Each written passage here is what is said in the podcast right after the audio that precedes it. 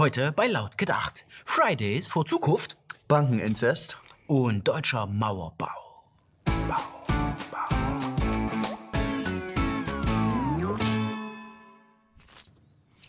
Der Schülerprotest Fridays for Future reißt nicht ab. Auch in der vergangenen Woche wurden wieder in mehreren Städten Demonstrationen angemeldet. Mehrere Zehntausend Jugendliche fanden sich zusammen. Die Forderungen sind so einfach, wie sie tiefgreifend sind. Man will eine klimafreundliche Politik. Und zwar sofort. Schnurstracks raus aus der Kohle zum Beispiel. Denn es sei immerhin bereits fünf vor zwölf. Die Welt stehe am Abgrund. Und wenn die Menschen nicht alles dafür tun, die Erderwärmung jetzt zu stoppen, ja, dann ist der Untergang gewiss. Genau das ist auch der Grund, warum die Demos während der Schulzeit stattfinden. Wen würden die Proteste interessieren, wenn diese Grenzüberschreitung nicht da wäre? Und warum sollten die Schüler im Unterricht sitzen, während da draußen ihre Zukunft verspielt wird? Ja, ja. Die Proteste machen klar.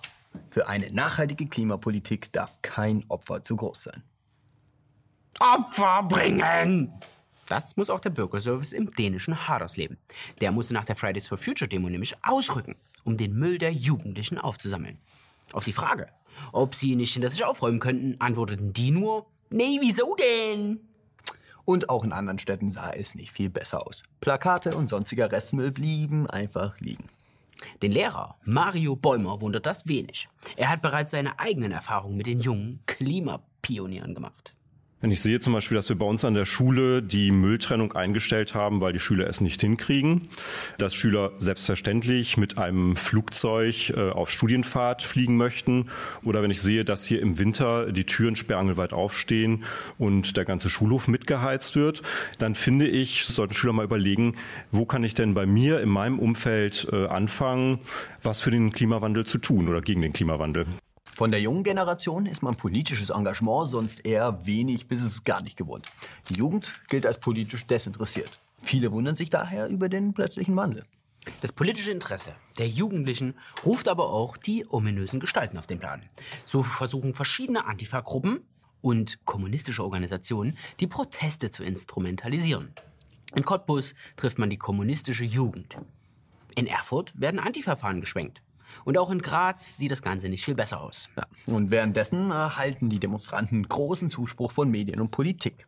Bundespräsident Steinmeier persönlich flog zu einer Demonstration nach Neumünster. Und auch die Klimakanzlerin Merkel freut sich und lobt die Bewegung. Wir können unsere Klimaschutzziele nur dann erreichen, wenn wir auch Rückhalt in der Gesellschaft haben. Und deshalb begrüße ich es sehr, dass junge Menschen, Schülerinnen und Schüler demonstrieren und uns sozusagen mahnen, schnell etwas für den Klimaschutz zu tun. Ich glaube, dass das eine sehr gute Initiative ist. Die Gesellschaft soll es also richten. Denn außer ein Wir schaffen das kam von Merkel bisher noch nichts. Erfolge im Bereich des Klimawandels kann sie überhaupt nicht vorweisen. Vielmehr hat Merkel doch genau die Missstände mit zu verantworten, die bei Fridays for Future angeprangert werden.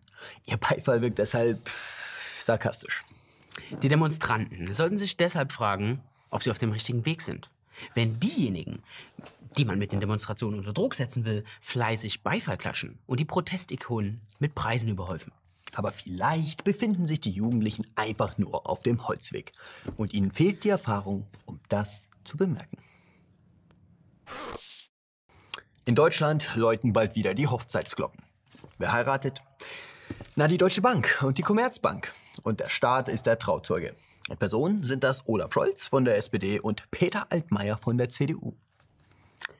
So ganz freiwillig findet die Vermählung allerdings nicht statt. Aber so ist das heute. Da tut man zwei Kranke zusammen und hofft, dass daraus etwas Gesundes entsteht. Es bleibt in der Familie, könnte man meinen. Was kann schon passieren? Aber Studien zeigen, dass enge familiäre Verbindungen bei der Fortpflanzung viel mehr hinderlich sind. Aber wie konnte es überhaupt so weit kommen? Einst war die Deutsche Bank doch eine so stolze Institution. Also du meinst, bevor sie sich der organisierten Kriminalität zugewandt hat?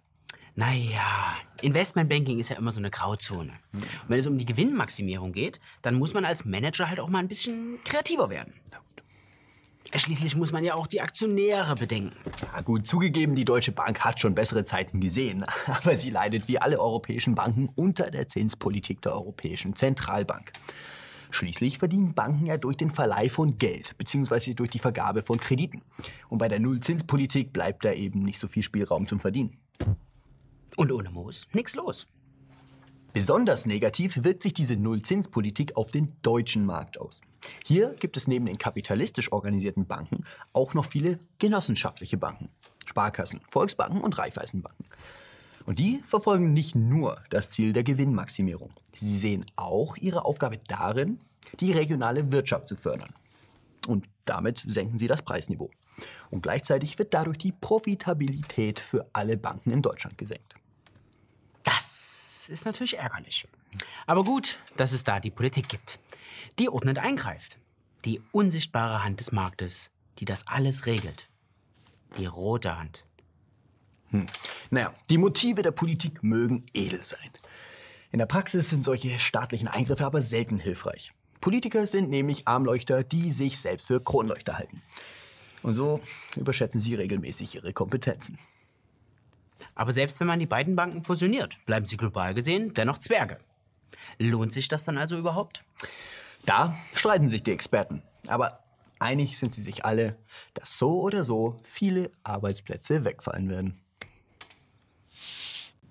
Nach der Wahl von Donald J. Trump im November 2016 stimmte die deutsche Presse und die Politik Klagelieder an. Trump wird die Welt in eine globale Wirtschaftskrise stürzen. Und Merkel müsse nun die Führerin der freien Welt werden. Rund zweieinhalb Jahre später ist von dieser Dystopie nichts übrig geblieben. Der Wirtschaft in den Vereinigten Staaten geht es vergleichsweise gut. Und auch die Wirtschaftspolitik von Donald Trump trägt ihre Früchte. Merkels Stern hingegen hat stark an Stahlkraft eingebüßt. Während andere kreieren und Farbe bekennen, bleibt die Bundeskanzlerin blass. Großspurig hatte Trump angekündigt, dass er eine Mauer bauen werde. Und tatsächlich arbeitet Trump beharrlich und gegen sämtliche Widerstände an seinem Wahlversprechen. Nur dass Mexiko für die Mauer zahlen wird, ja, scheint derzeit fraglich. Aber Trump ist Geschäftsmann. Da verkauft er eben ein bisschen mehr und holt so das Geld wieder rein. Zum Beispiel mit dem Verkauf von Flüssigerdgas. Hier hat die Bundesrepublik Bedarf und ist bisher auf Lieferungen aus Russland angewiesen. Mit Flüssigerdgaslieferungen aus den USA soll diese Abhängigkeit nun reduziert werden. Aber hierfür müssen spezielle Erdgasterminals für die speziellen Tankschiffe gebaut werden. Man könnte jetzt meinen, dass die USA die Kosten für den Bau dieser Terminals übernehmen, da sie uns ja freundlich zur Abnahme des Flüssiggases zwingen. Aber weit gefehlt. Im Gegensatz zu Mexiko fehlt es unseren Politikern an Rückgrat, um sich Trump und seinen Ideen zu widersetzen.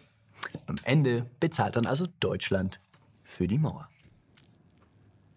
Build that wall! Build that wall! 45-Stunden-Woche für die Mauer, Alex. Und wie löst man das Problem mit der Mauer? So, Freunde, das war's mit laut gedacht, da Trump Mauerbauen wieder in gemacht hat. Wo wollt ihr eigentlich eine Mauer hinbauen? Wo willst du eigentlich eine Mauer hinbauen? An der Grenze zu Frankreich. Schreibt eure Vorschläge in die Kommentare, schaltet nächste Woche wieder ein und seid dabei, wenn es wieder heißt, laut gedacht. Liken, teilen, kommentieren nicht vergessen. Sagt euren Omas schöne Grüße von mir und haut rein. Und lasst ein Abo da. Haut rein.